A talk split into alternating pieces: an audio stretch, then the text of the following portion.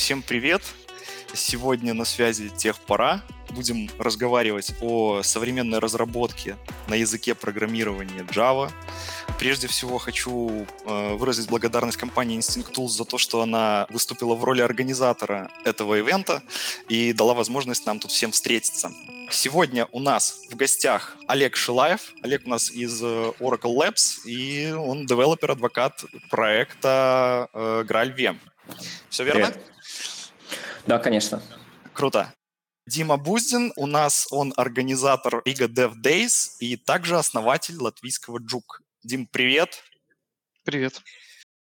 Тагир Валеев. Тагир Валеев у нас разработчик из JetBrains. Ребят, всем привет еще раз. Всем огромное спасибо, что вы смогли уделить нам время и собраться в таком классном кругу. Итак, меня зовут Денис Лишенюк. Я Java-разработчик из компании Instinct Tools, э, и я сегодня буду выступать в роли модератора этого события. И я предлагаю начать вот с чего. Э, прошло уже, насколько я понимаю, если я не ошибаюсь, около пяти лет с момента переезда Java на новый релизный цикл. Ребят, во-первых, пишите в чате, кто на какой Java в продакшн выкачан сейчас, э, кто что использует. Будет очень интересно посмотреть локальную статистику, дальше это обсудить.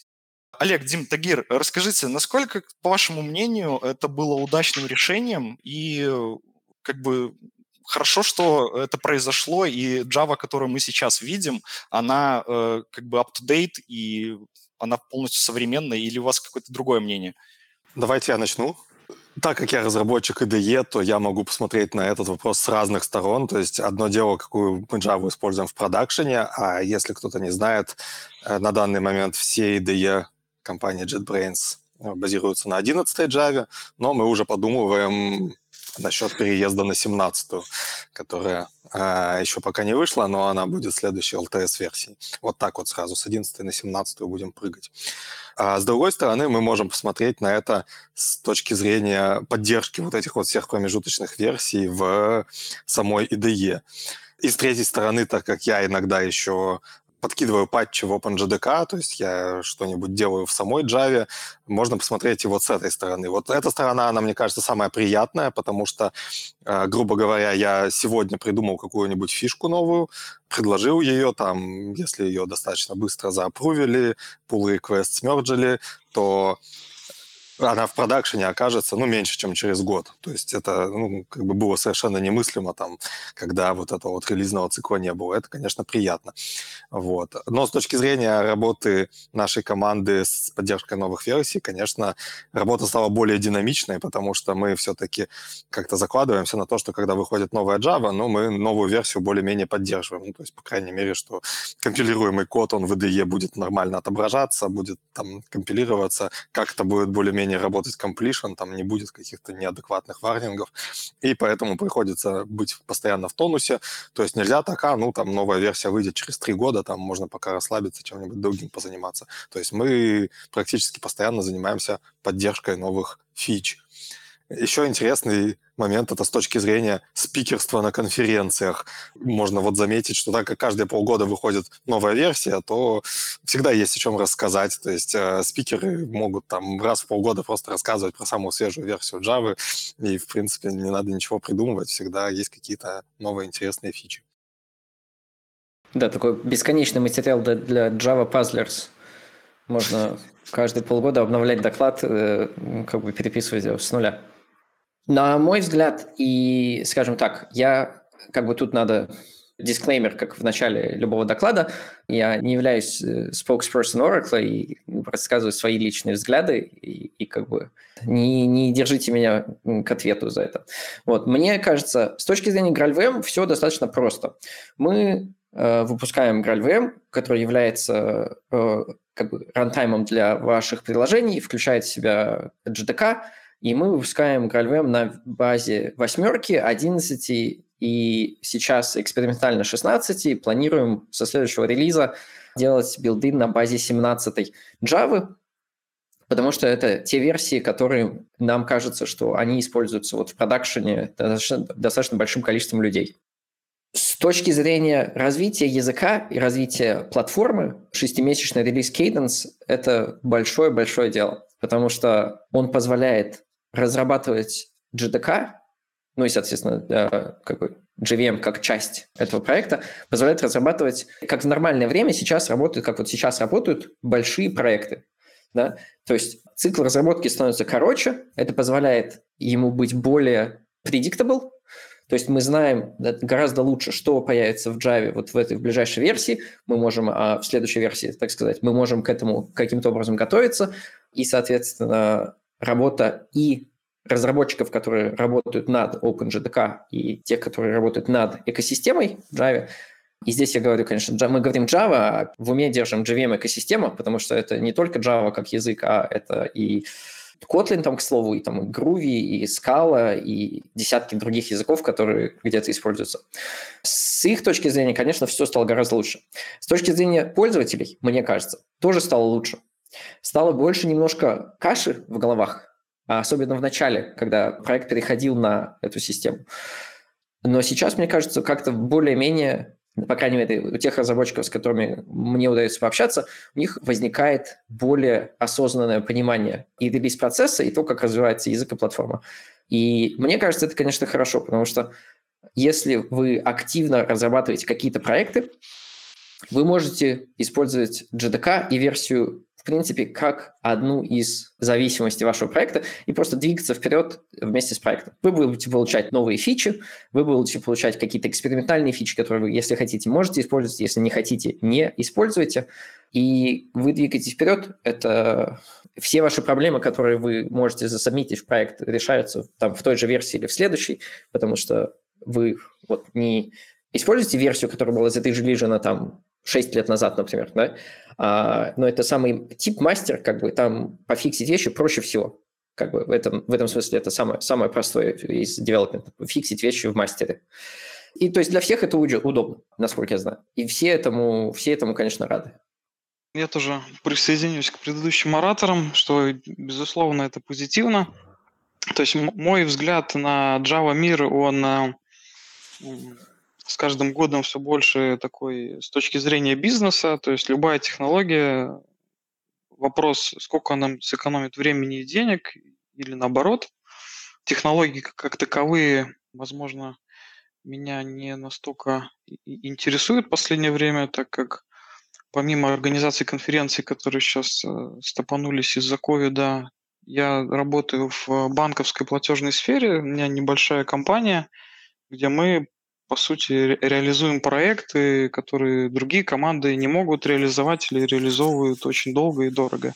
Мы это делаем быстро и дешево, и качественно. То есть для нас важно понимать, э, что данная технология дает с точки зрения а, программиста, насколько она ускоряет тебя и насколько она тебе не выстрелит потом в ногу на продакшене.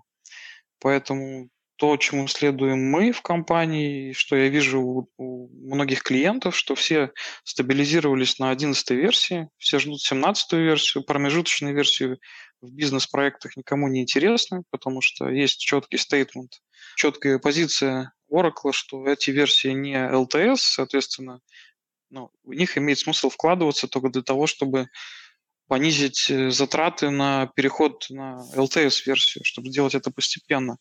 Но, скажем, почему это позитивно?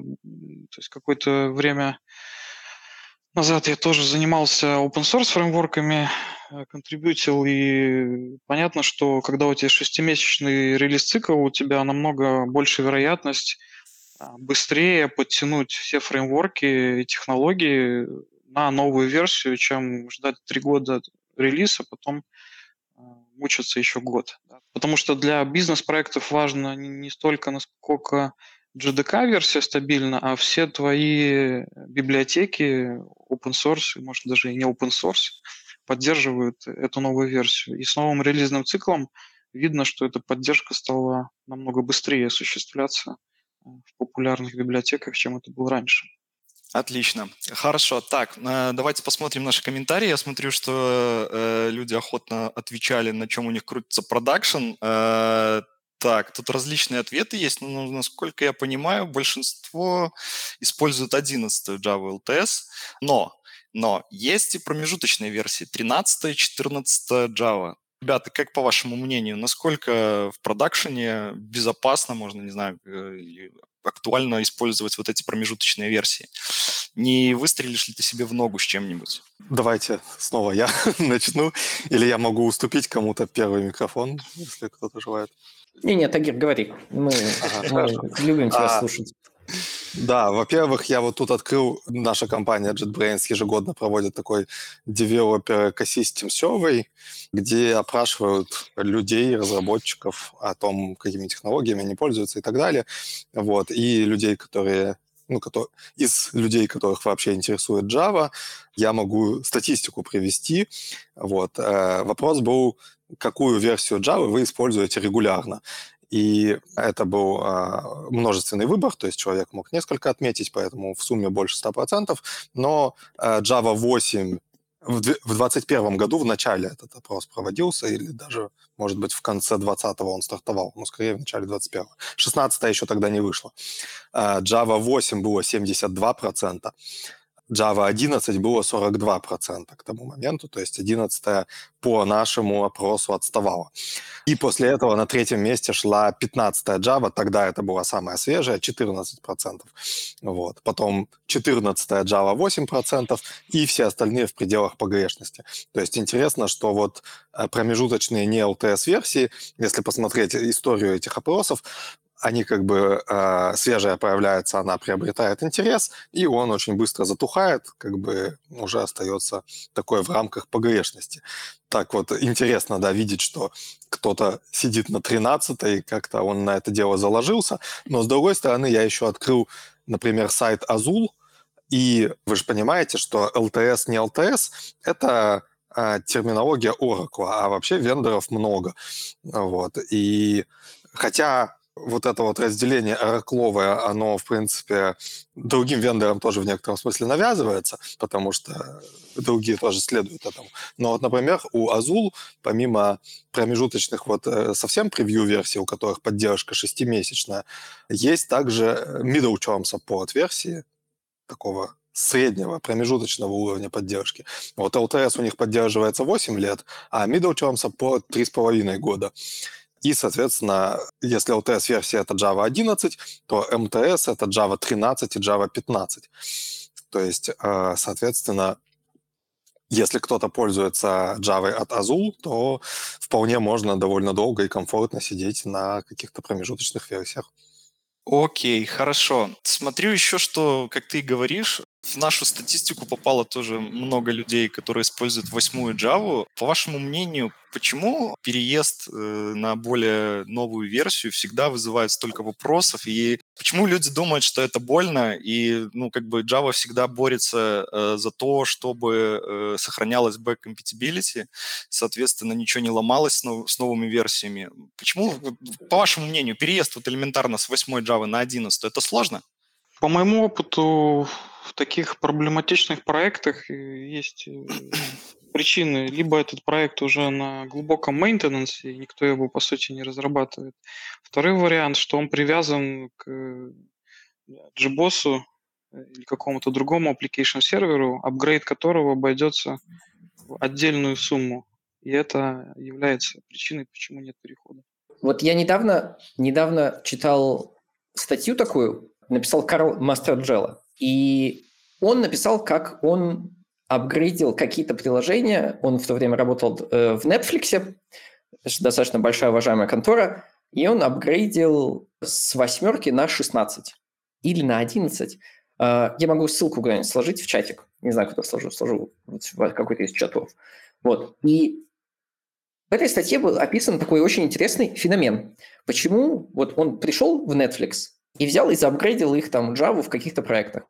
А до этого никто этого не делал. Ну и очевидно, что более новая Java, она как бы функционально, она как бы ну, лучше по дефолту. Мы считаем, что новые вещи, они лучше. То есть там команда разработчиков, которые умные люди, которые занимаются не абы чем, да, а ну, все-таки они двигают вперед продукт, который становится лучше и лучше. То есть это язык становится там лучше, мощнее, удобнее где-то, API становится где-то удобнее, где-то более вменяемый, да. JVM как runtime становится где-то там быстрее, мощнее, сильнее, безопаснее и так далее, да, то есть проект становится лучше. То есть казалось бы, что нужно, все должны хотеть апгрейдиться, и чем новее Java ты используешь, тем лучше. Ну, как так, дефолтный аргумент, да?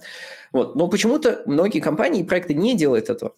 Вот. И Карл рассказывает вот в этой статье, что вот он пришел и как бы заапгрейдил. Потому что как это произошло? Произошло это постепенно. Потому что он нашел какую-то библиотеку, которая не поддерживала апгрейд такой прямолинейный, послал пиар на, на GitHub, и пиар приняли, библиотека стала лучше работать на 11 Хорошо, он пошел дальше, заапгрейдил еще одну библиотеку, потом еще одну, потом еще одну. И за достаточно короткий промежуток времени, там сколько там, может быть, недели или, может быть, пару месяцев, он вот один как бы перелопатил вот эту вот систему библиотек, которые использовали там какие-то проекты, и стал, апгрейд стал безболезненным и простой. Почему он это сделал? И это то, что, о чем он сам говорит. Это потому, что ему никто не сказал, что ой, как сложно апгрейдиться на новую версию Java. Вот он не знал, что это как бы невозможно сделать. А, как бы, а все остальные знали, что ой, как сложно, там все сломается, там как все плохо и больно. А он не знал и взял и сделал. Почему? Потому что ну, глаза боятся, а руки делают. Да? Ты постепенно как бы двигаешься в лучшую сторону, и все. И мне кажется, вот это очень большой такой аргумент. То есть понятно, что есть компании и проекты, в которых конкретная версия Java – это функциональное требование. Да? То есть, как Дима сказал, это может быть требование каких-то проектов из твоей экосистемы, то есть там, там какой-нибудь application сервер, который требует, да, или это может быть у тебя большая компания, у которой есть регуляции, и там, я не знаю, у тебя куплена версия support или еще что-то, да. Но есть очень много проектов, которые просто знают, что, ой, как сложно апгрейдиться на 11, там добавили var, убрали API и что-то сделали там с рефлекшеном. Что сделали, никто не знает, но боятся. Ну вот, поэтому, мне кажется, апгрейдиться достаточно легко, если ты на самом деле просто берешь и делаешь это. Ну да, так, так оно и есть, по сути. Я сказал о плохих сценариях, но там, начиная, когда я начал с четвертой Java, никогда апгрейды Java не вызывали проблем, если действительно сторонняя библиотека что-то очень, ну, нехорошее не, не делала или не ожидала, что поменяется формат байткода или что-нибудь такое. Ну, ну да, может, да, последний да, да. комментарий, э, это то, что действительно, если вот вы работаете в проекте, по какой-то причине непонятной не происходит апгрейд, если вы там по своей инициативе покажете менеджеру или кто там архитект, кто там принимает решение, что вот, ребята, я за два часа заапгрейдил, все работает, может, стоит туда посмотреть, я думаю, что это интересный э, шаг для тех команд, которые сомневаются.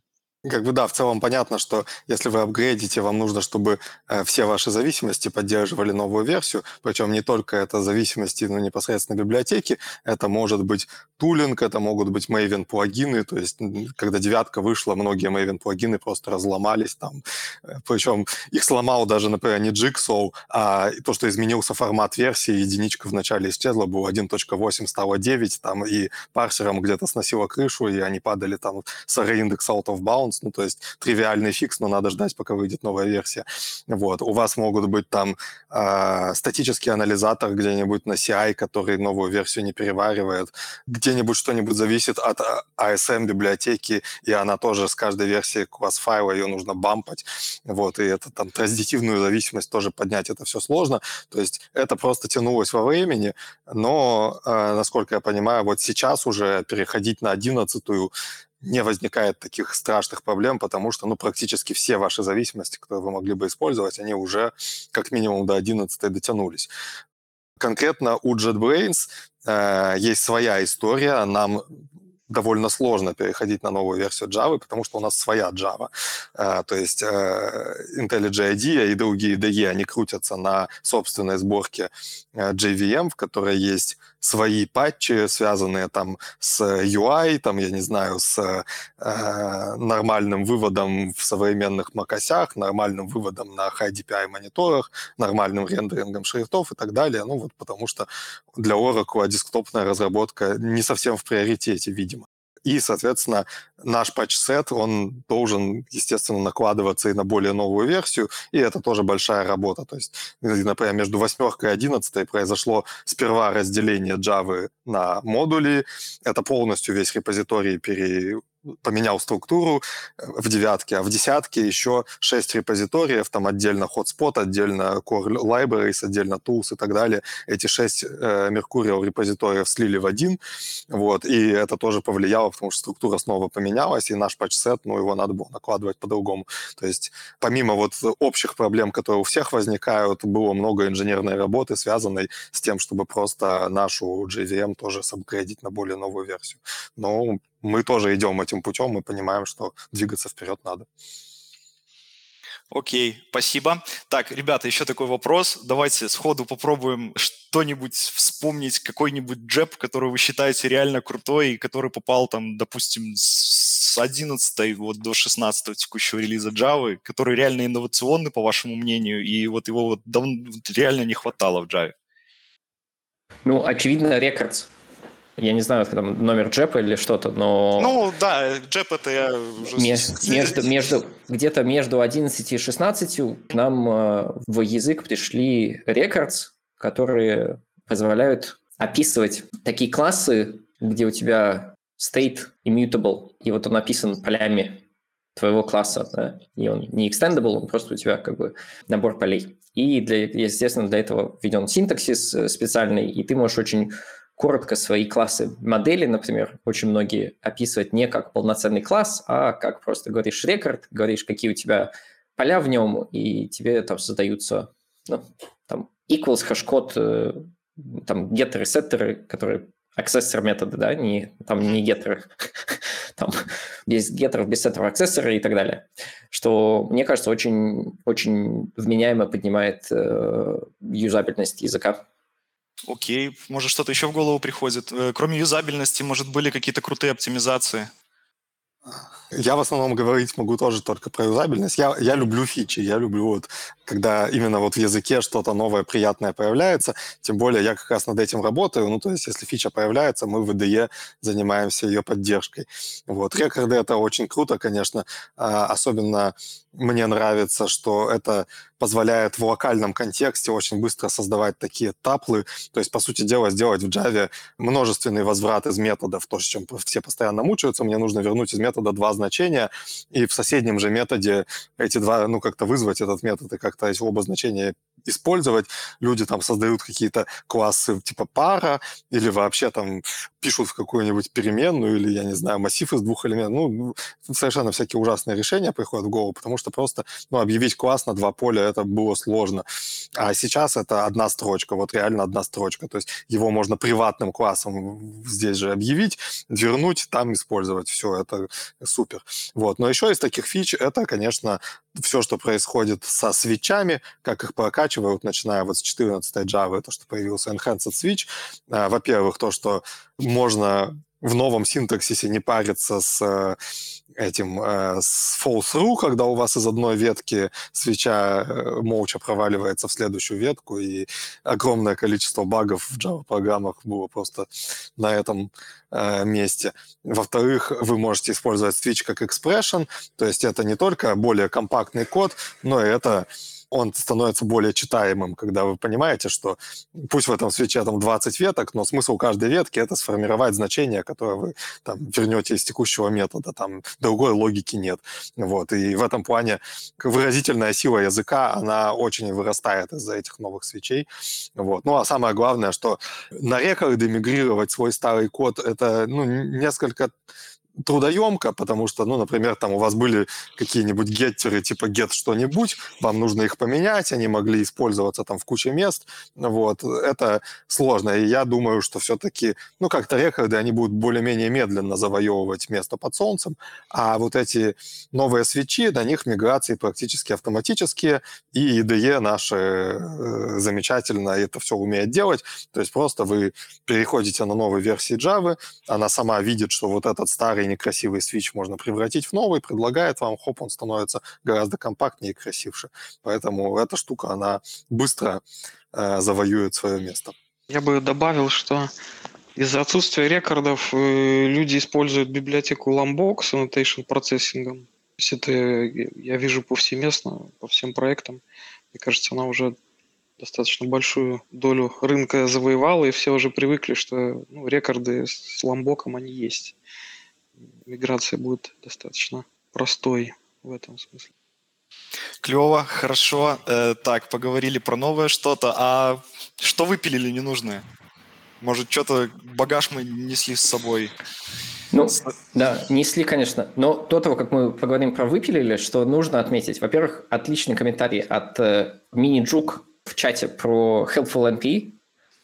То есть, когда у нас вываливается null pointer exception, мы можем что сделать? Мы можем не искать там туда-сюда, а, что же именно было null, а просто взять и нам скажут, да, что вот у нас там, когда в чейн вызовов у нас, когда там А точечка, Б точечка, С точечка, сделай точечка, э, повтори, еще какая-нибудь точечка, да, вот что из этих точечков выбросил NPE, неизвестно. А можно включить helpful NPEs и вуаля, что мы получим? Мы получим, что нам runtime скажет, что вот выпало, потому что у нас там А было null, или там где-то вот в этой цепочке, что именно было null. Что очень-очень, конечно, удобно. Да, Особенно... минутка рекламы.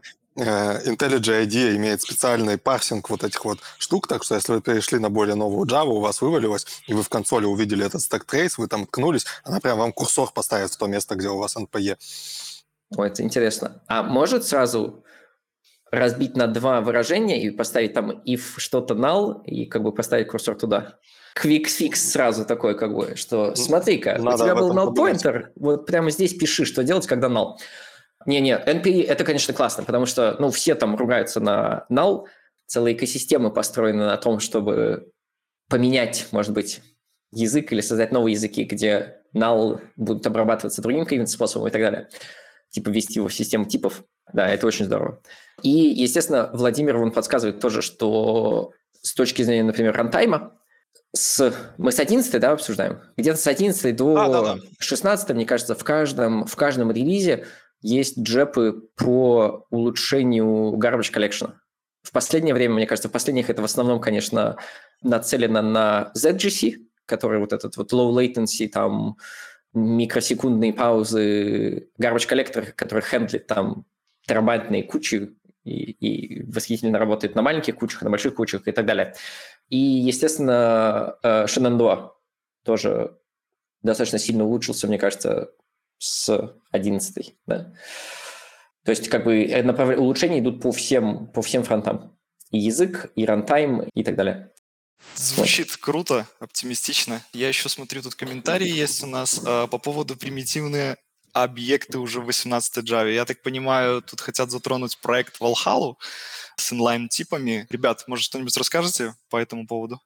А, и, кажется, терминология inline-типа, она уже успела устареть.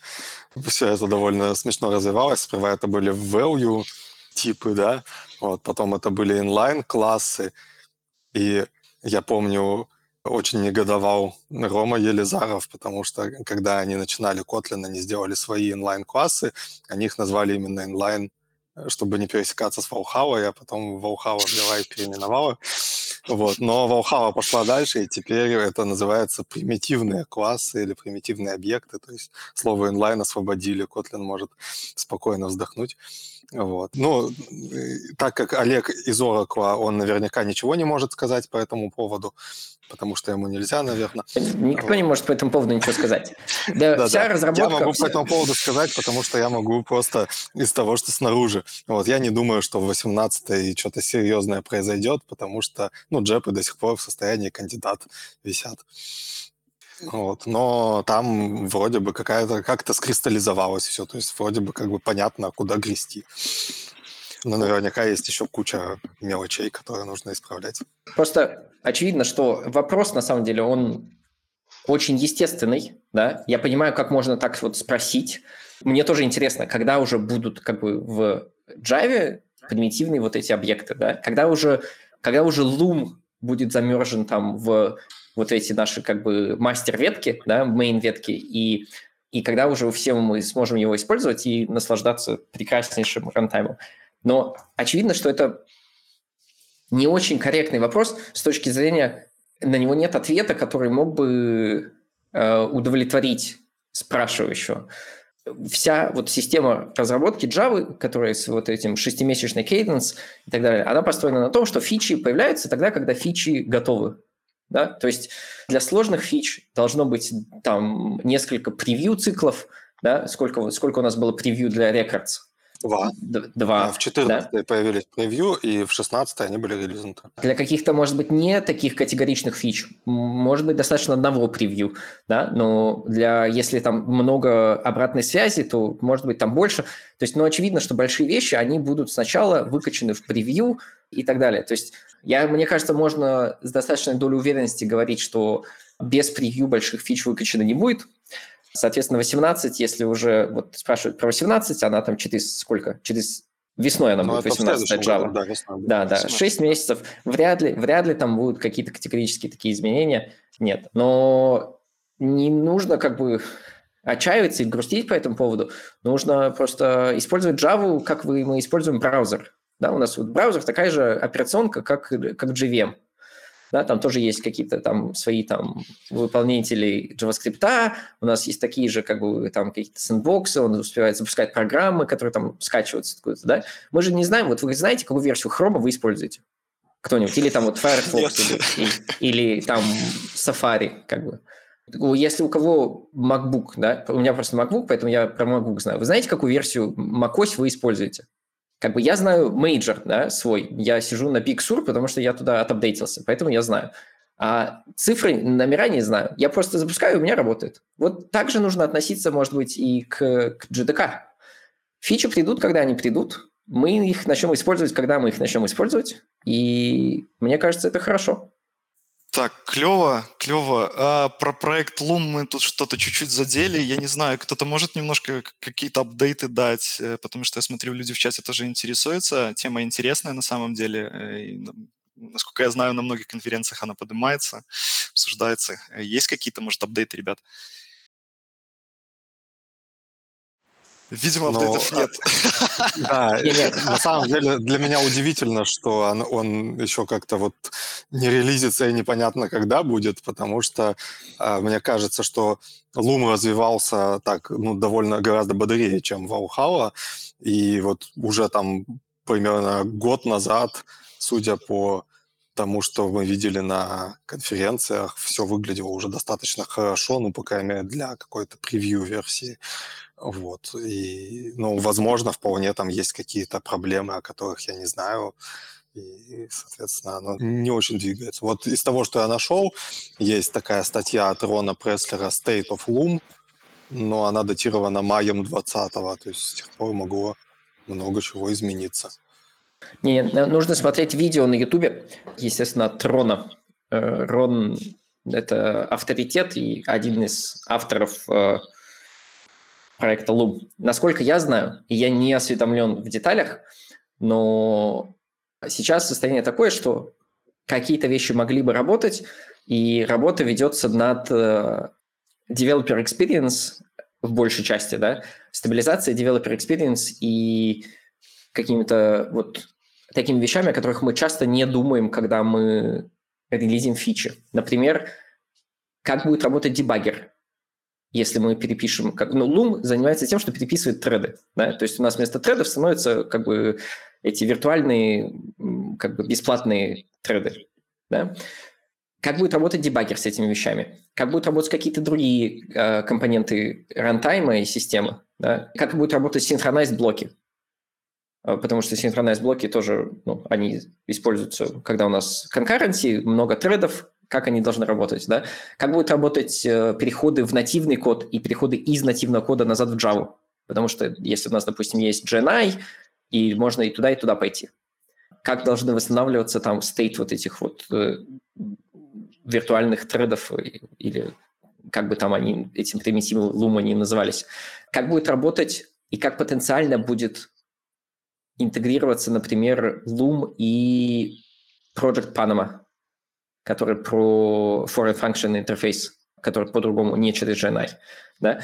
И это все ряд вопросов, про которые надо думать и которые нужно понять, и как бы не, не, нельзя, как бы GTK такой сложный проект, и помимо того, что он сложный, он еще как бы mission critical для очень-очень многого количества проектов и команд, и ну, просто вот бизнесов и жизни, да, то есть без, как бы, без GDK как бы очень много вещей просто встанет клином. Про это, про это есть смешное видео у JavaZone, э, из какого-то дремучего там 2012 года. Ролики они делали такие для конференции. Вот. Оно, конечно, смешное и юморное такое, но тоже нужно понимать, что вот просто нельзя так взять и как бы переписать GDK. Да? Нужно осторожно относиться к этому. Поэтому такие вещи, которые, про которые мы не думаем, а команда, которая разрабатывает Loom, они должны думать и не просто так, что, ай, потом решим, выкатим сейчас, а потом там поддопилим, да, потому что очень может быть, что вот возможности потом изменить какие-то вещи уже такой простой не будет. Да? То есть можно как бы застрять так же, как там со, с thread stop или там с сериализацией на много-много лет вперед. И точно так же, как Java вот сейчас 25 лет как бы считается как бы powerhouse в языках программирования и как бы рантаймах, да, также, может быть, есть vision такой, что, может быть, еще 25 лет, ну, как бы ситуация могла бы не сильно меняться с этой точки зрения, да. И когда ты думаешь про то, что я сейчас вот впилю, и потом, если это будет плохо, мне там 25 лет страдать с этим, то немножко меняются приоритеты, и, может быть, как бы вот эти 6 месяцев, которые нужно еще подождать, и потом еще 6 месяцев, да, то, может быть, это и не так уж и плохо. Сейчас есть, насколько я знаю, какие-то early, early access сборки, которые можно скачать и которые можно запускать. Да? Соответственно, если хочется кому-то поэкспериментировать, попробовать Loom или Valhalla на своих проектах или на своих каких-то этих игрушечных проектах, как бы pet-проектах, то да, это можно сделать. Да, это можно сделать, это можно попробовать, можно, это, мне кажется, это даже все будут приветствовать, потому что вы поможете проекту. Потому что если у вас что-то будет ломаться или что-то будет где-то не так, или откуда будут торчать какие-то грабли в вашу сторону, то вы об этом скажете, и как бы вся экосистема вам только скажет спасибо за это. А, конечно, бросать это в mainline OpenGTK, очевидно, команда, которая работает над Loom, считает, что ну, еще рано. Ты правильно заметил, что вот есть огромное количество проблем там с дебаггером, там с GNI. С дебаггером, кстати, насколько я помню, даже вот с нашими ребятами обсуждали, потому что дебаггер — это большой интерес со стороны ID, как он будет работать, и были встречи наших коллег, которые занимаются дебаггером с Oracle по части Лума именно. Но еще такая большой пласт э, проблем, про которые тоже стоит упомянуть, это, ну хорошо, мы сделали виртуальные эти треды, но, по сути дела, нужно все блокирующие API, которые имеются в Java, научить ими пользоваться. То есть в тот момент, когда у вас блокирующий какой-то вызов, будь то сеть или файловая система или еще что-нибудь, там консольный ввод-вывод, вы должны уметь отпустить текущий тред, как бы, чтобы другой какой-то процесс мог им заняться. И это просто ну, огромное количество работы. То есть, например, новые канальные сетевые э, протоколы типа Socket Channel, сервер Socket Channel, которые в Java New Channels, их переписали под виртуальные треды. А был старый нетворкинг, который Java нет Socket, Java нет сервер Socket. Их решили не переписывать, а вместо этого их Э, внутренность переписали под новый нетворкинг. И эту фичу, кстати, уже заделиверили. Это JEP 353, реимплемент Legacy Socket API.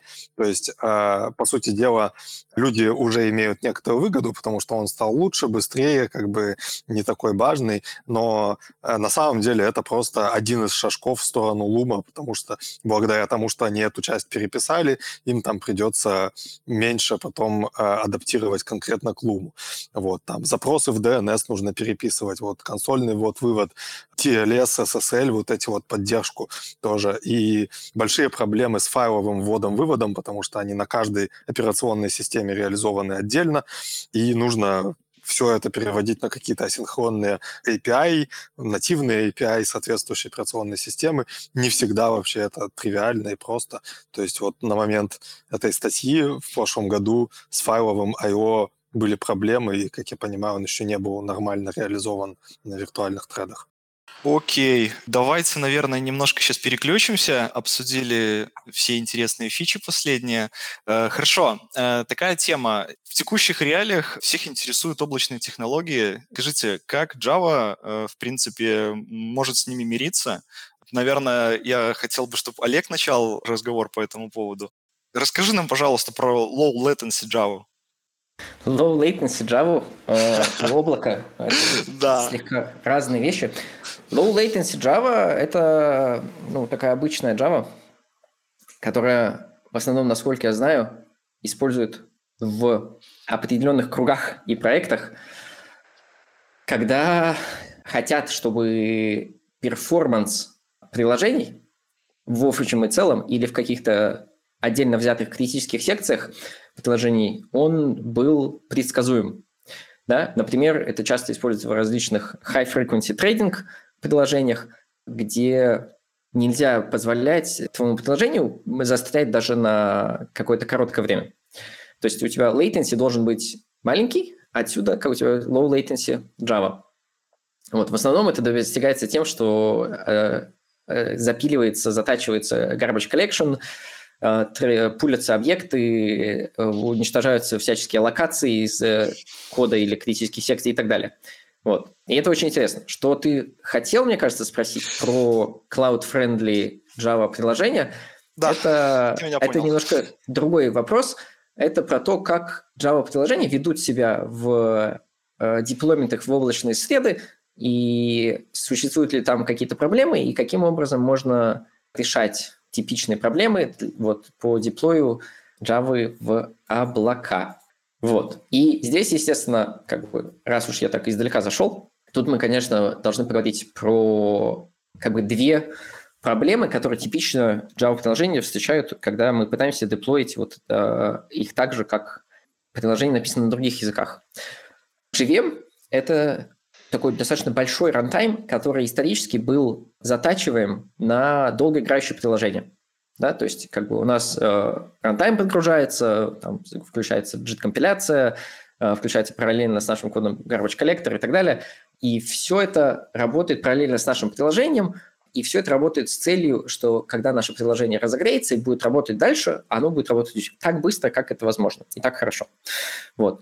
Очень часто теперь в текущих реалиях, когда мы, мы деплоим наше приложение куда-то в облака, и это может быть любые облака, да, то есть от AWS до других всяких облаков, до просто сред, которые похожи на облака. То есть любой там Kubernetes кластер или там мы деплоим там в Azure, Azure Functions или куда угодно. Да? То есть это просто такие вид деплоя. Да? То есть когда мы деплоим приложение, мы хотим его обычно скалировать вперед-назад вместе с трафиком. Вот. Тут, конечно, JVM себя не показывает с лучшей стороны, потому что стартап и вармап нашего приложения, он становится дольше, чем у альтернативных подходов.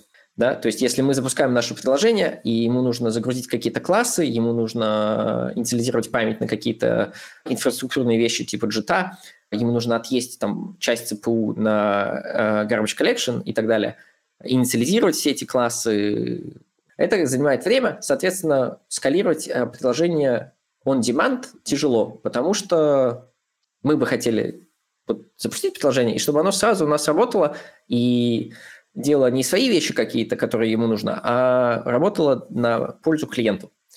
Это, естественно, можно сделать с Java, можно заточить каким-то образом, можно использовать различные трюки такие и функциональности типа класс э, data sharing и application class data sharing, можно отключить там garbage collection, отключить JIT и так далее, но это приводит к таким тоже, к определенным результатам, да?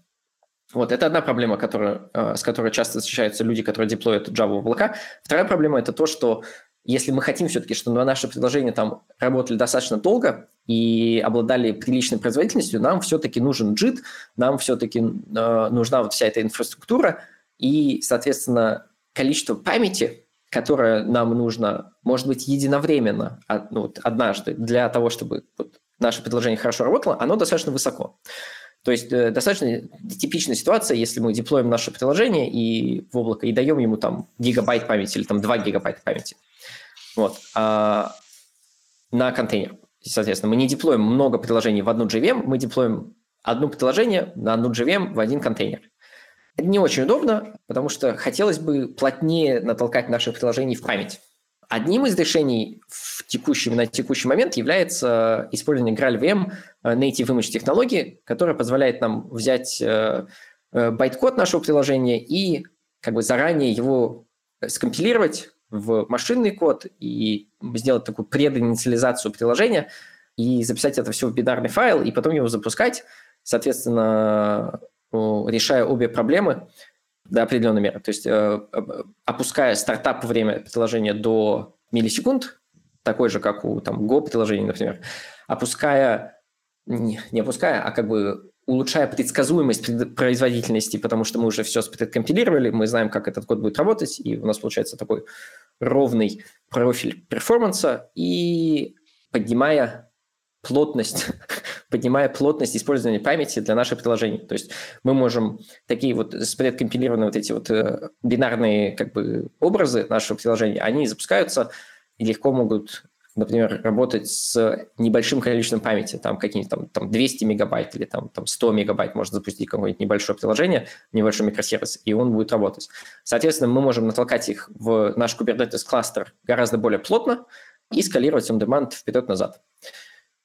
Такой вот overview, да, это одна из технологий, которая доступна в, как бы, в комплекте RALVM проекта. Ну. Я бы тут добавил о причинах, зачем это хочется. Первая причина – это, естественно, деньги, так как software development – все про деньги. Но в клаудах именно memory – это один из самых дорогих ресурсов, исходя из которых, исходя из требований, ты аллоцируешь ноды в том же Kubernetes. То есть, по сути, ну, то, что я вижу ЦПУ там в типичных бизнес-проектах не используется по полной, а memory все забито в Java проектах. Почему? Потому что там полный фарш спринга это 200 мегабайт э, только так, хипа. Э, меньше она просто будет выпадать с out of memory. И, соответственно, это является причиной, почему ну вот, э, в финансовой индустрии сейчас, где я больше занимаюсь, много компаний идут на Go да, потому что они берут, делают микросервис на Go, он занимает там 50 мегабайт рама, они считают, сколько им выйдет это по деньгам и моментально принимают решение. Потому что, э, исходя из микросервисной архитектуры, ну, мы можем предположить, ну, в нашем проекте будет там, 20 микросервисов, и тут э, получается, что по 150 мегабайт оверхеда с каждого спринга, а нам нужно рассчитывать там на три реплики, Получается, что у нас мы там съели уже несколько десятков гигабайт, ну, не совсем понятно зачем. И вот тут э, люди начинают бросать Java в этот момент, несмотря на другие преимущества. Но, да, как, как сказал Олег, эта ситуация сейчас резко начинает улучшаться, и именно за счет э, прекомпиляции байткода в нечто иное.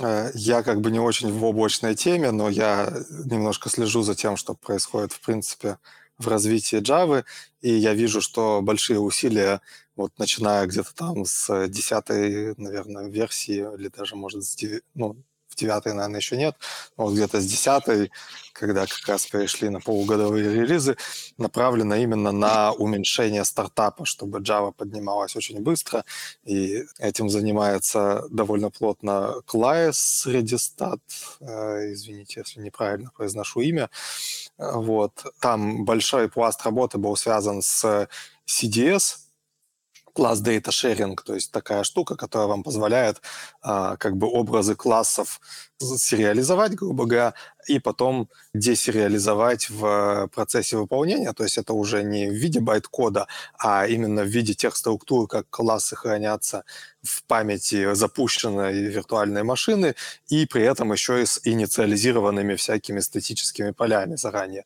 Вот, то есть э, фактически статическую инициализацию класса выполнять не надо, он сразу же загружается, распаковывается, и вот он в памяти как надо лежит. Вот. Этой штукой могут пользоваться и обычно, ну, как бы вы можете ее использовать для своих классов. Там есть такая э, app CDS, application CDS, вы должны там с помощью специальных ключиков сперва составить такой архив, и потом эти классы будут подниматься. Ну, там есть ограничения, понятно, вы должны на той же самой архитектуре запускать вот, ну, то есть архив должен быть создан и запущен на той же самой архитектуре. Но э, для стандартных классов там это сделано прямо в виртуальной машине, то есть вы устанавливаете Java, и вам ничего не надо, никаких ключиков, всякие стандартные классы, они с помощью этого механизма уже поднимаются. И вот у Клайса в блоге есть всякие графики, где он там вот дожимает микросекунды, у него есть такой базовый пример типа Hello World на Java, сколько занимает стартап, вот, и если, например, в Java 9 он занимал больше 80 миллисекунд, то в Java 16 он занимает порядка 25 миллисекунд. Вот, и видно причем, что вот в каждой версии понижается, то есть он буквально там по чуть-чуть, по чуть-чуть там буквально вгрызается в каждую миллисекунду. То есть видно, что вот немножечко, то есть еще немножко работы сделано, и хоп, еще там выиграли, потом еще немножечко еще выиграли. То есть прям вот за каждую микросекунду борьба. Вот. И пример еще у него второй с лямбдами, потому что даже одна маленькая лямбда, она приводит к инициализации целой там подсистемы с всякими лямбда-формами, там invoke dynamic, метод handle, вот это все. Вот, и поэтому одно время добавление просто одной лямбды, оно сразу же стартап там увеличивало на 50 миллисекунд, но вот сейчас они почти сравнялись. Так что апгрейдьте вашу Java, и вы будете стартовать гораздо быстрее, просто это будет бесплатно. Хорошо. А, ребят, по поводу Graal VM, да, а, насколько он будет интегрирован со Spring? Мне кажется, это будет логичный вопрос, потому что большинство из нас использует, наверное, Spring в коммерческой разработке. Или что, может, есть какие-то фреймворки, которые будут с ним лучше работать? В какую сторону посмотреть? Отвечает наш эксперт по спрингу Дима Буздин. Да, спасибо. Наверное, не секрет, что есть проект Spring Native. Я, честно говоря, не знаю, какая на сегодняшний день ситуация с ним. Буквально 3-4 месяца назад мы смотрели, он еще был в таком более-менее экспериментальном состоянии, но его можно уже пробовать и запускать. Также есть всем известный Quarkus, которого преимущество перед спрингом в сфере GraalVM в любом случае останется, потому что они с самого начала к этому шли, да, то есть это была их фишка. И на самом деле э, основные проблемы с э, переходом на GraalVM, они не только со спрингом, но и со всеми зависимостями. То есть э, я вот недавно был на воркшопе по, по Кваркусу, достаточно глубоком, где показывали, как это все работает изнутри. И как оказалось, что то есть после нативной компиляции байт-кода э, ваш э, код работает не на Graal VM, а на Substrate VM. Ну, то есть Олег, может, потом пояснит, что, в чем разница. То есть Substrate VM – это такой embeddable VM, который в твой нативный код вставляется. И у него совершенно другие характеристики, там и по, по garbage collection, и по всему остальному, то есть это другой мир, так скажем. Но он не любит некоторые вещи, например, thread local. То есть э, разработчики, которые портируют свой фреймворк на продуктивную работу в нативном режиме, должны убрать из своего кода все ссылки на thread локала, потому что они по какой-то причине из-за модели потоков медленные после нативной компиляции. Вернемся к этому моменту. Не, не надо так этот э, сразу с козырей. По крайней мере, я просто что хочу сказать, что я не знаю никаких проблем с thread locals. Я быстренько погуглил в GitHub какие-то issues, которые были там вроде закрыты. Mm-hmm. Э, что нужно сказать, что да, есть какие-то ряд наиболее динамических фичей, которые как бы не то что с Substrate VM не работают, именно не очень удобны для компиляции ahead of time, и про них, конечно, стоит знать. Э, мы про них стараемся писать на сайте открыто, как бы его можно прочитать там и будет работать. Не, но основное это что... чисто логически, как это reflection. То есть reflection ahead of time мы компилировать вряд ли сможем. То есть, ну, то, что, что я хотел сказать, закончу мысль, это то, что разросшиеся фреймворки надо пересматривать. Да, когда ты начнешь делать перформанс-бенчмарки, наверняка ты их еще раз захочешь пересмотреть. Но это путь, который надо пройти. Да. Прости, я перебил тебя, просто это ты зашел просто с Thread Locals, и это... Ну, меня это просто штука поразила, потому что один из э, разрабов Quarkus показывал, что мы выпиливаем все Thread Local из Hibernate. А, Я вот. сказал, это, окей, круто. Да, это, это... да, да. Просто обычно вот как раз там говорят про reflection, там и там как бы... Ну, reflection это фигня. А, а вот, да, с Redlock. Да, тут как бы сейчас кратко для тех, кто в чате, кто не, не следит за проектами как GraalVM Native Image и, допустим, Spring Native и так далее. Что GraalVM Native Image делает? Берет ваш байт-код, компилирует их ahead of time в э, машинный код. Э, соответственно, этот машинный код должен запускаться так же, как и ваше Java-приложение, э, например, подразумевая, что память бесконечное количество. То есть как бы он все равно как бы managed, да, то есть там никто не, не может скомпилировать ваш код и сказать, что у вас теперь здесь ручками поставлены там allocate памяти, там где-то free и так далее. То есть нужен какой-то рантайм для, или какие-то компоненты рантайма, которые будут делать там garbage collection, которые будут определять, как работают треды, да, и другие вещи, которые обычно делает JVM. Роль этих компонентов выполняет вот именно Substrate VM, он, но он как бы, как бы это как бы runtime для вашего кода. Да? То есть он сам не, не запускает, ваш код запускается, работает так же, как он обычно работает. Это одна вещь. Вторая особенность. Как работает Native Image? Вы берете ваш байт-код, вы пропускаете его через утилиту Native Image, вы получаете бинарный файл, да, и вы потом его потом куда-то пихаете там в контейнер или в облако, или просто запускаете из консоли, и у него начинается как бы runtime стадия. То есть lifecycle вашего приложения разбит на две части – одна часть как бы build фаза, да, а другая часть э, как бы runtime-runtime. И это немножко отличается от э, обычного цикла жизни обычного Java-приложения, потому что обычно у нас просто runtime. Да, то есть мы не считаем там вот Java, если мы считаем, э, начиная от байт-кода, то у нас нет, нет как бы компиляции. Да? У нас сразу есть байт-код, и как бы мы его запускаем. У нас только runtime. Соответственно, все, что происходит в рантайме, оно должно происходить у нас теперь или во время build фазы или во время самого рантайма приложения. И из-за этого возникает ряд особенностей. Например, вот вся компиляция нашего байт-кода в машинный код происходит во время билд-тайма. Да? То есть, когда мы строим этот образ нашего приложения.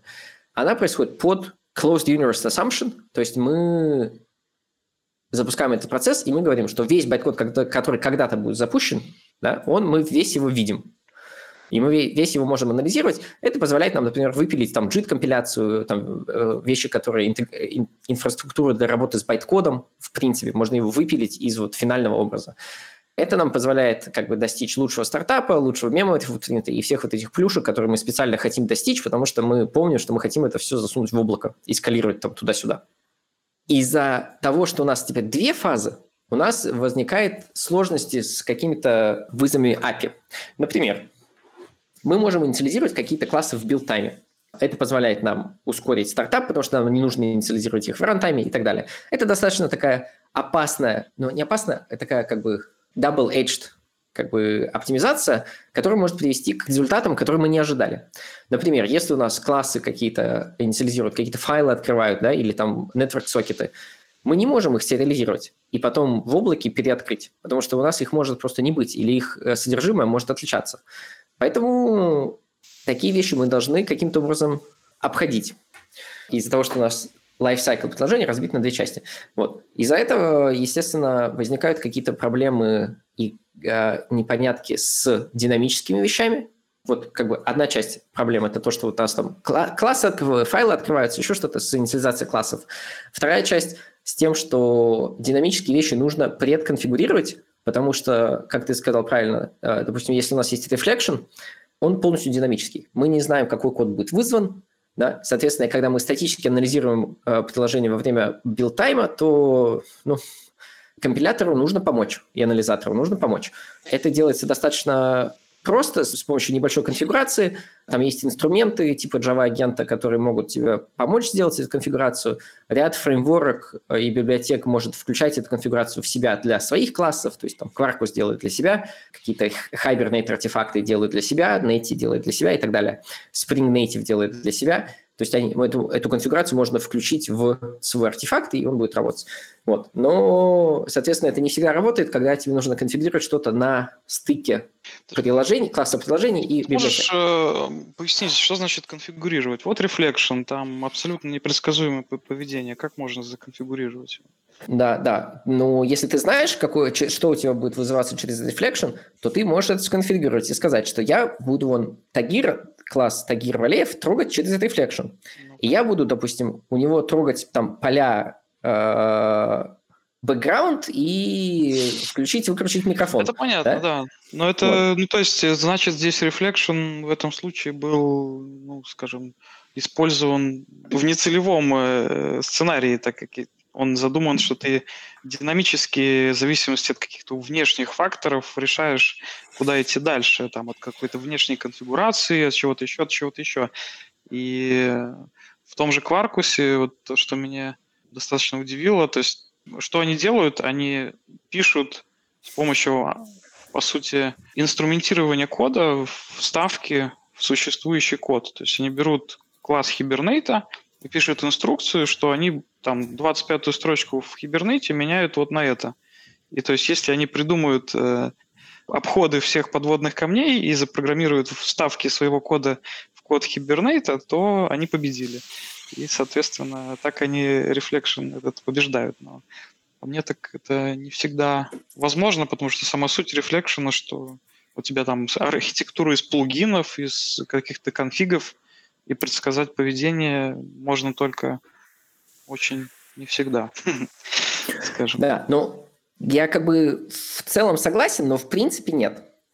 Да, потому что Reflection – это API, и этот API тебе позволяет получать какую-то метаинформацию про какие-то классы и их э, members, да, то есть там взять там поля какие-то, еще что-то, и, соответственно, загрузить какие-то классы через там class for name, да, и запустить какие-то методы на каких-то инстансах, да, то есть там взять как бы метод и сказать, теперь запускаем метод вот как бы x, да, как бы возьмем спикера и как бы загрузим туда динамический тагира и возьмем из него и запустим метод говорить, да, и как бы мы не знаем, там, тагир или нет, да, но мы подразумеваем, что спикер может говорить, и вот динамически мы его туда подгрузили. То есть то, что динамически ты хочешь строить систему плагинов и так далее, это не, э, не описано, как бы это не часть функциональности, которая задокументирована. Это то просто, как люди это используют. Но учитывая, что мы помним, что мы хотим запускать эти вещи в контейнерах в облаке, которые обычно не меняются, мы построили докер-образ, мы забросили в него jar, да, и все, у нас этот jar не меняется. У нас этот образ immutable. У нас он будет скалироваться, и он, как бы, когда мы его захотим поменять, мы его заново просто весь перепишем. И он не подгружает. Обычно, обычно в обычных приложениях ты не подгружаешь классы откуда-то через URL, еще что-то. Ты вот полностью, у тебя есть immutable package. Да? То есть на самом деле ты как бы все равно фиксируешь набор плагинов, которые у тебя есть, ты не всегда знаешь, что у тебя там есть. Ну Но... да, все так. Просто что я хочу сказать, что нету какого-то волшебного способа разом все рефлекшн проблемы решить. Ты должен это делать э, под конкретную ну, да, технологию. Да, да, естественно, естественно, ты должен как бы... Есть инструменты, которые позволяют тебе решить эти проблемы, но в общем и целом ты должен, как разработчик, чтобы использовать эту технологию эффективно, ты должен знать, что делает твое приложение. Мое такое персональное мнение, как бы, что знать, что делает твое приложение, это, в принципе, полезное свойство разработчика. Как бы это, этим, в принципе, нужно как бы заниматься, знать, что делает не только вот как бы код, который ты написал, да, а еще как бы что делает код, который трогает код, который ты написал и так далее. Вот. И это не всегда легко, и особенно когда у тебя приложения большие и существующие, да, вот когда у тебя, тебе вот пришло приложение, и ты там его там 20 лет пишешь, начиная там с Java 1, там, 3, да, и ты вот его пишешь, и потом в какой-то момент ты положил его в веб-сферу или в какой-нибудь большой application сервер, и вот оно до сих пор работает и работает, да. Вот, конечно, такими приложениями будет ряд проблем. Когда ты начинаешь новые проекты, соответственно, гораздо проще решить проблему того, что ты не знаешь, что делать твое приложение, просто путем того, что ты заботишься о том, чтобы знать об этом. Ну и, соответственно, когда ты знаешь об этом как разработчик, ты можешь и компилятору подсказать, что вот здесь мы будем там загружать тагиров через deflection, поэтому, пожалуйста, всех тагиров включите вот в наш бинарь. И потом этот бинарь будет отлично использовать, то есть твой код будет точно так же использовать вот этот reflection API, да, то есть там, там, там класс get, там метод и там invoke, еще что-то, да, но Тагир будет включен, и, и Тагир будет успешно использоваться. Отлично. Так, что первое напрашивается на ум, это что есть классное решение, новое. Э, естественно, с ним не до конца все еще понятно, как мы будем обходить все подводные камни, но радует то, что мы развиваемся, в принципе, и мы up-to-date. Можем, сказать так, брать вызовы современных реалий. Раз Олег запустил Тагира, давайте, может, мы у него спросим, а что у нас там с новыми IDE? Что у нас там вообще? Про язык мы поговорили. Когда уже там по клавиатуре не надо будет клацать нам столько, сколько мы клацаем? Оно уже, может, все само будет писать скоро, нет? Ну, да, в принципе, не так давно многие знают, вышел GitHub Copilot, который пока что, э, как я понимаю, там доступ только по приглашениям, но народ показывает в Твиттере совершенно сумасшедшие вещи, что ты буквально написал название метода, и он по названию придумал тебе полностью его тело, сгенерировал там нейросеть, вот, обученная на огромном объеме кода с гитхаба. Вот, так что, в принципе, э, это будущее уже явно не за горами, ну и да, мы всерьез у себя обсуждали, что, возможно, нам придется, может быть, как-то это перепрофилироваться или еще что-то, потому что, ну вот, Copilot будет писать за всех программы, кому будут нужны ID. Вот, ну, с другой стороны, пока то, что мы попробовали, оно все-таки, ну, не настолько волшебно, как те примеры, которые можно увидеть в Твиттере. Вот. А если смотреть на то, что происходит вот такого супер-пуперского, что называется, в разработки IDE. То есть э, много, конечно, инкрементальных вещей, и они мне тоже на самом деле нравятся, но я не знаю, а, там, я доделываю какие-то маленькие штуки в комплишене, и благодаря им с каждой новой версии IDE там вам приходится меньше печатать, потому что он предлагает какие-то варианты, которые не предлагал. Ну вот не так давно появилось, это еще не я делал, мой коллега, что вы пишете там в Java лист, например, точка .map, скажем, да, точка .m просто написали после списка, и он вам сразу же предложил completion вариант точка .stream, точка .map. Вот, то есть вам точка .stream не надо полностью вообще писать, вы сразу же соответствующий метод стрима можете вызывать. Вот э, где мы сейчас э, такой довольно большой исследовательский потенциал, это в ранжировании completion, то, что э, мы можем предложить там тысячу вариантов комплишена, но никто не выберет вариант, если он ниже десятого, и даже э, второй, третий, это уже нехорошо побеждать надо, то есть э, предлагать первым вариантом именно то, что человек хочет. Вот, и здесь мы э, сделали большую ставку на machine learning, то есть у нас действительно есть модели, которые для разных языков работают, вот, и они переупорядочивают пункты в комплишене, выводя наверх ну, то, что вот этот искусственный интеллект думает, что оно наиболее релевантно тому коду, который вы пишете. Вот. Ну, наши ребята из ML а, отдела говорят, что по их метрикам это улучшает completion, то есть люди действительно чаще выбирают первый вариант, вот, и ну, нужный вариант находится вверху. Так что э, действительно в новых версиях IDE вам приходится меньше печатать. Вот. Ну, да, дело... Тагир, может, может, есть какая-нибудь там последняя статистика, сколько вообще разработчик э, пишет кода по соотношению с автокомплитом в процентном отношении? Э, единственный раз, когда я это делал, я это делал для доклада на конференции я не помню, это, наверное, все-таки был Джокер, наверное, в прошлой осенью. Там был доклад, типа, заменят ли роботы программистов. Вот я как раз вот эту вот тему развивал. Э, я действительно поставил такой эксперимент, то есть я взял стандартную э, задачу типа подсчета там в текстовом файле наиболее частотно встречающихся слов, вот, и написал вот ее просто на Java с нуля, там, ну, понятно, с помощью стримов, там не очень много текста, и при этом я включил логирование. Из IDE очень легко сделать keylogger, включив режим записи макроса.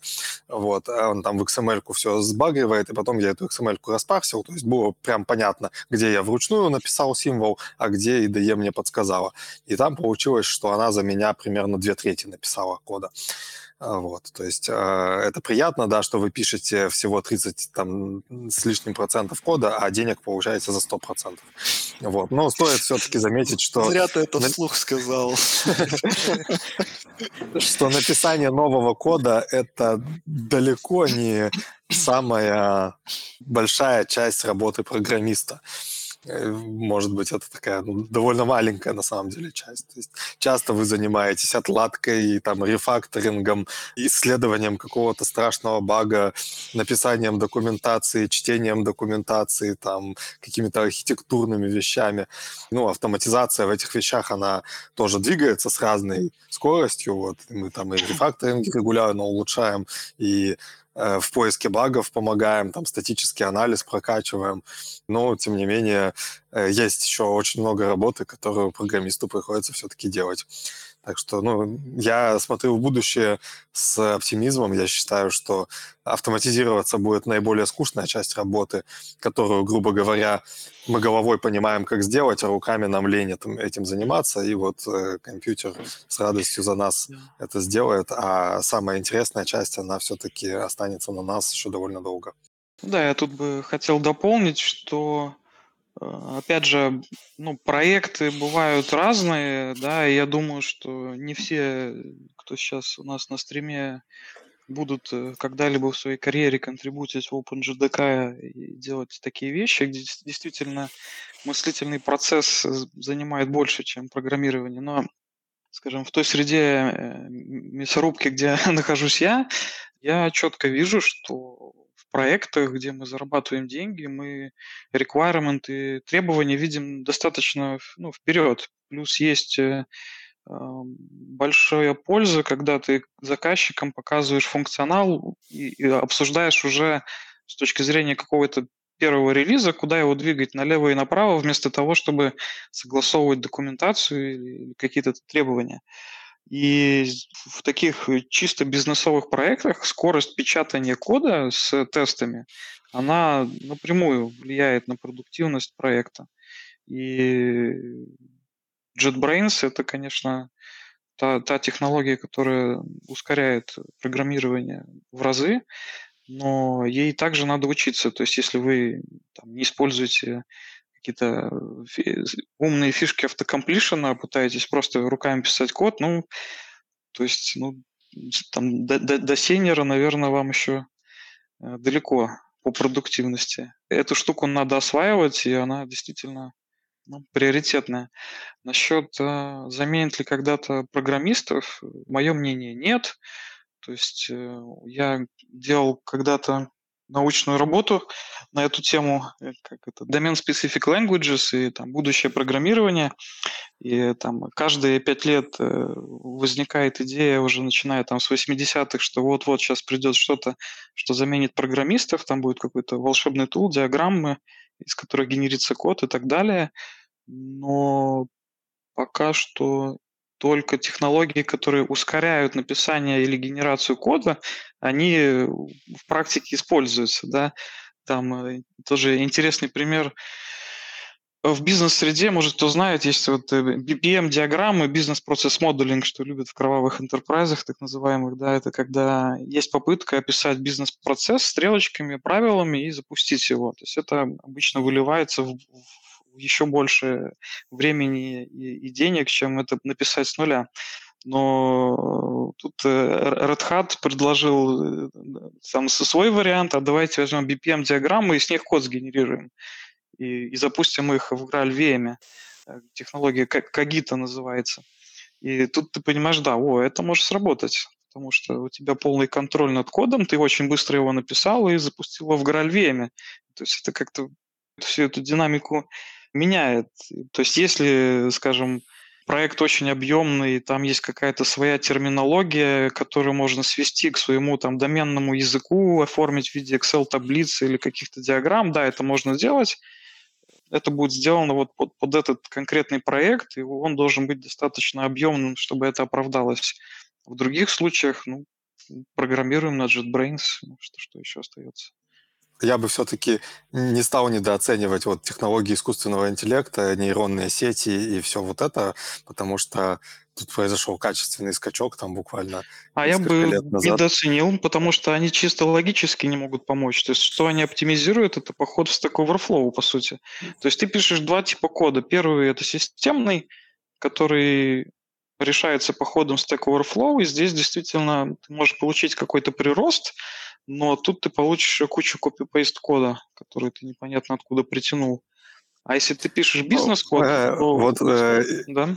интересно, да, что есть другие какие-то отрасли, например, машинный перевод, и э, он развивался там с 90-х, и с 90-х над ним смеялись. Смеялись примерно там 25 лет, а потом неожиданно это стал вполне рабочий инструмент, который вы можете переводить большие тексты, и он переводит очень прилично и схватывает всякие мемы, и схватывает жаргон, и оказывается, что переводчик вам уже и не нужен, в смысле, ну, человек. Э, это... Вот. И это, это произошло неожиданно, это произошло буквально вот там качественный скачок, он произошел очень быстро. Также может произойти качественный скачок, и мы его не заметим. Он, он, он не может произойти из-за сути программирования. То есть программирование – это инструкции, и машинный интеллект, ну, не... Окей, хорошо. Если предположить, что мы в машинный интеллект закачаем знания о самой проблемной области, то есть мы сделали искусственный интеллект, который умеет программировать, там, я не знаю, интернет-казино, да. Вот тогда да, я соглашусь, что такой интеллект сможет тебе помочь быстро сделать это интернет-казино. Если смотреть на него как средство для э, решения каких-то там закрытия файловых стримов и, и типовых проблем, ну, наверное, нет. Это просто прикольно.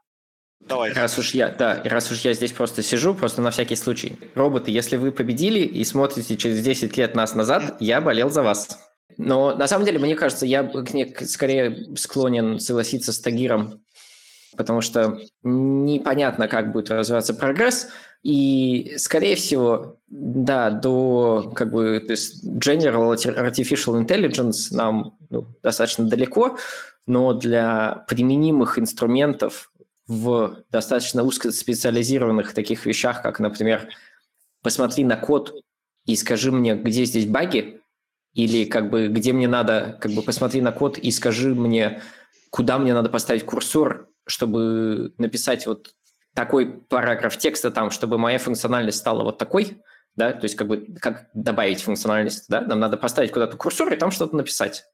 Да, мы, то есть можно разменять там тоже на какие-то более простые вопросы, типа, а куда нам надо поставить кусок, чтобы вот так было, да? Это, мне кажется, вполне вероятно может быть доведено до какого-то рабочего состояния в следующий там X лет. Почему бы нет? Такого, что прям там придет как бы бизнес-человек или там аналитик какой-нибудь и скажет, что о, там давайте напишем робота, который будет покупать биткоины, когда они стоят мало, а продавать, когда стоят много. И тебе искусственный интеллект как бы хоп, сделает э, jar-файл, ну, такого скорее, скорее я не ожидаю, да, а вот таких как бы долгая такая прелюдия к чему? К тому, что какую-то часть, скорее всего, работа э, вот программистом, работа разработчиком программного обеспечения, она видоизменится от того, как э, будет развиваться вот искусственный интеллект и эта тема. Да? Но полностью как бы будут ли все еще люди, которые будут там называться там software engineer или что-то такое, я думаю, будут. Просто работа будет, э, может быть, немножко другая. Да? Может быть, нужно будет работать только над проектами типа там фундаментальных, да, там, как сейчас OpenJDK, или, или тех же самых искусственных интеллектов, да, но, скорее всего, такие люди все равно нужны будут, да, но как бы, Точно так же, как с переводчиками, пример, да? Сейчас же все равно есть переводчики, несмотря на то, что у каждого там в айфоне как бы там десяток переводчиков, да, и они могут и текст, и с картинки текст, и со, ну, из звука текст переводить как бы в обе стороны на 140 языков, все равно важные вещи переводят профессиональные переводчики да, там важные встречи, как бы, которые решают критические вопросы. Да, когда я смотрю в зоопарке на название животного и пытаюсь перевести, чтобы понять, это макака или гиббон, ну, там не, не важно, кто переведет, да, человек или компьютер. Вот мне кажется, тоже с этой точки зрения как бы работа изменится. То есть какие-то вещи останутся, какие-то вещи изменятся, какие-то вещи будет делать компьютер. Может, надо будет писать только тесты как мы все это делаем сейчас уже, и как бы тесты мы будем писать сами, а код будет писать компьютером. Ну, да, даже, может, не тесты, а цели, да, то есть программирование от целей, а не от, от программы. Ну, от целей сложно, да, там надо прямо этих как бы... Но с другой стороны, да, там уже компьютер играет там в StarCraft хорошо, да, и как бы сам по себе играет. Его никто не учил, что там надо э, строить больше этих э, пилонов, да, а как бы как-то играет. Вот, или там в Doom играет. Тоже никто не учил, а просто вот запускали много, как бы, и там били плеткой, когда плохо делал. вот. И также и здесь будет, да, там, может быть, и от цели придет. Твои примеры, они, я с ними всеми согласен, да, но вот сама суть программирования, то, что пока не может сделать машин learning, то есть в StarCraft он играть может, находить баги он может, а вот писать он не может, потому что кто-то должен человеческие требования перетранслировать во что-то. Это может быть там Scratch, это может быть, я не знаю, визуальный язык программирования, это может быть язык жестов. Но каким-то образом нужно транслировать, что ты хочешь, чтобы программа сгенерировалась. А то, что шагов, чтобы сгенерировать эту программу, будет все меньше, меньше и меньше, и это будет комфортнее, это, это безусловно. Ну да, то есть нам нужен эффективный переводчик. Вот так вот. Okay. Ну да, да, да, вот так вот. Печально. Но если что, роботы, я за вас. Окей, спасибо, ребята, э, очень интересно было. Давайте еще чуть-чуть от таких тем отойдем. И буквально один вопрос. Подскажите, как вот, э, может, у вас есть какие-то э, действенные подходы, как рядовому разработчику, который релиз за релизом выкатывает и сидит там, например, на той же 8 Java, что не редкость, да? Как ему себя держать up-to-date? Как следить за всем развитием? Тут всего так много на самом деле. На самом деле ну, динамически очень все развивается. Э, есть какие-то советы у вас? Да, нужно стараться высыпаться. Это, мне кажется, обязательно. Потому что если плохо спать, то будешь плохо работать и плохо учиться. А если хорошо спать, то это не факт, что ты будешь хорошо сразу работать и учиться, но делать это гораздо легче. Ну, э, да, в первую очередь э, хочется сказать, что не надо, особенно в начале карьеры, сильно переживать, что вы не на последней Java, потому как э, программирование, оно базовые вещи, оно очень похоже на всех языках и на всех версиях, и умение дебажить, э, писать э, там, автоматизированные тесты, структурировать код, оно переносится ну, с одного языка на другой достаточно просто, э, за некоторыми исключениями, наверное. Вот, то есть сначала желательно учиться вот это делать, работать в команде и так далее. А дальше, если вы уже комфортно себя в этом чувствуете, ну, ну, ну перейдите в другой проект, где хорошая Java, то есть сейчас э, ни для кого не секрет, что рынок на, на, на пике пузыря, и поэтому то есть поменять работу на более интересную, если вы действительно хотите, никаких проблем. Дим, смотри, у меня из, из, из твоего ответа, да, так сложилось в голове, то есть получается, по сути, если ты э, работаешь, то есть практикуешь там на определенной версии, например, на восьмой, да, Java, насколько для тебя будет полезно следить за, за новшествами этими? Оно в голове будет откладываться или это до первого сложного релиза на твоем проекте, и тебя это все смоет просто?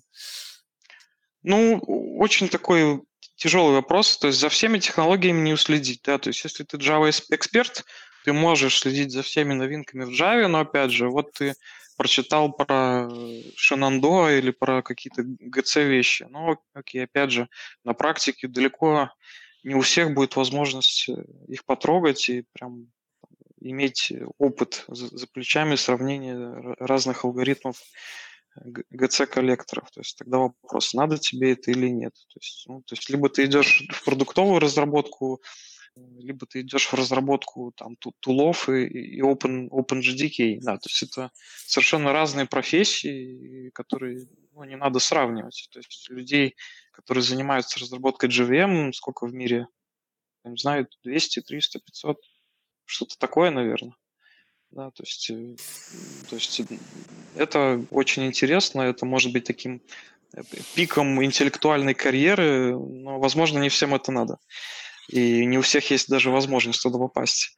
Но то есть ты выбираешь свой стек, э, ты выбираешь свои технологии, регулярно читаешь релиз-ноты, ходишь на ивенты, общаешься. Ну, как-то так. Какие-то сайт-проекты.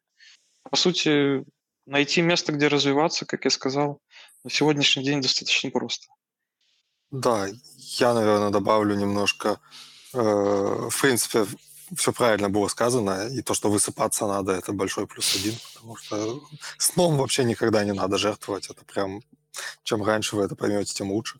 Вот все знать невозможно, потому что огромное количество всего происходит, даже вот следить просто за всем новым, ну, совершенно нереально, и не надо пытаться.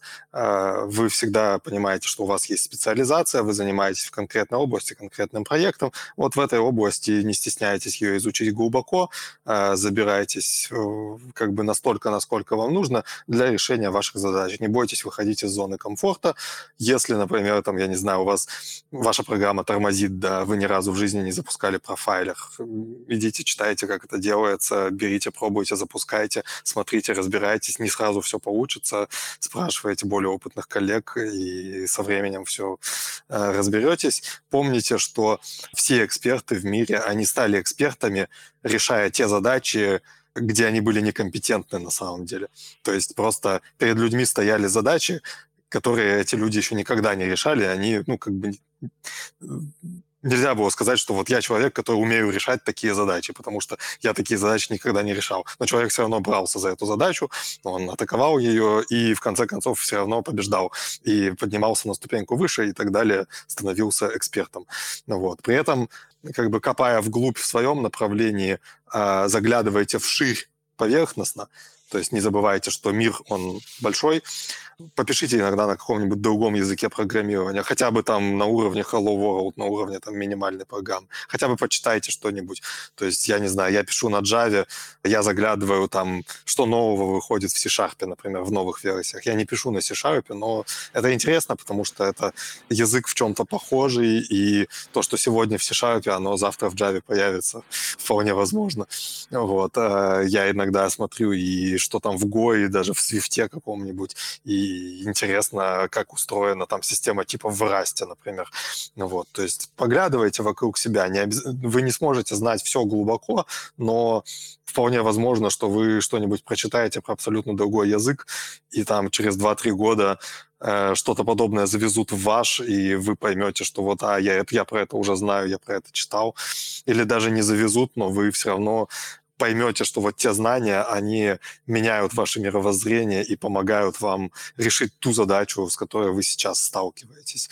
Э, в целом не прекращайте учиться, просто постоянно пытайтесь что-то новое узнать, потому что это помогает мозг держать в тонусе, э, вы просто будете работоспособными гораздо больше, большее количество лет, чем было бы, если бы вы вот просто остановились, э, потому что ну, мозг так устроен. Если его нагружать, он продолжает работать. Супер. Можем на да. этой, наверное, ноте. Олег, ты еще что-нибудь я, добавишь? Да, я, я хочу добавить. Конечно, вот, давай. Тагир говорил про, про то, что стоит расти, скорее всего, и можно расти. Это такой успешный и проверенный способ через решение задач, до которых вы можете сейчас дотянуться, но которые, может быть, вне зоны вашего комфорта. Вот. И просто чтобы добавить, есть, мне кажется, это такая моя как бы фет-теория такая, как бы есть два вида, как применяется решение к задачам каким-то, да. Есть задачи в поисках решений. Это то, до чего мы можем сейчас дотянуться. Например, у нас проблемы с производительностью. Включим профилировщик, э, измерим, починим, напишем какие-нибудь бенчмарки, проконсультируемся, затюним GC и так далее. То есть мы, у нас есть задача, и мы используем решение. Да? И есть второй способ, как можно становиться экспертом. Есть решение в поисках задач. Э, вот это второй э, такой, этот, когда вы ходите и смотрите в другие языки программирования, в другие экосистемы, пробуйте там какие-то э, какие-нибудь мини-вещи, да, там как бы в Go, допустим, concurrency классно решено там горутинами, да, а, и потом вы думаете, ага, такое классное решение, сейчас пойду и решу что-нибудь в Java экосистеме с помощью горутин, да, и Оказывается, допустим, что вот, ну, нету еще там горутин там в Java или там написано все плохо, и вы так, ага, давайте сделаю. И становитесь экспертом по горутинам в Java. Да? Вот. То есть, как бы, мне кажется, нужно иметь вот хороший такой, как бы, такую картину мира, как что оба этих подхода, они достаточно равноценны с помощью, с точки зрения того, что позволяет вам расти. Просто часть вещей, они такие практичные и там вы можете расти, и это, скорее всего, где у вас будет происходить там карьерный рост, увеличение авторитета внутри команды и внутри вашего ближайшего вот, комьюнити разработчиков, допустим, вокруг. А есть такие вещи, которые будут позволять вам делать какие-то такие вот скачки вперед и ввысь, и в э, знаниях, в понимании, как решать проблемы, и они, скорее всего, идут извне. Вот это все, что я хотел сказать. Добавить просто такую картину, что есть задачи в поисках решений, и есть решения в поиске задач. Круто. Спасибо, ребята, огромное. Э, все было очень интересно. Ребят, будем уже закругляться. Мы так немножко засиделись. Еще раз всем большое спасибо. Э, с вами была Техпора, э, которую организует компания Instinct Tool. Всем пока. Пойдем высыпаться, наверное.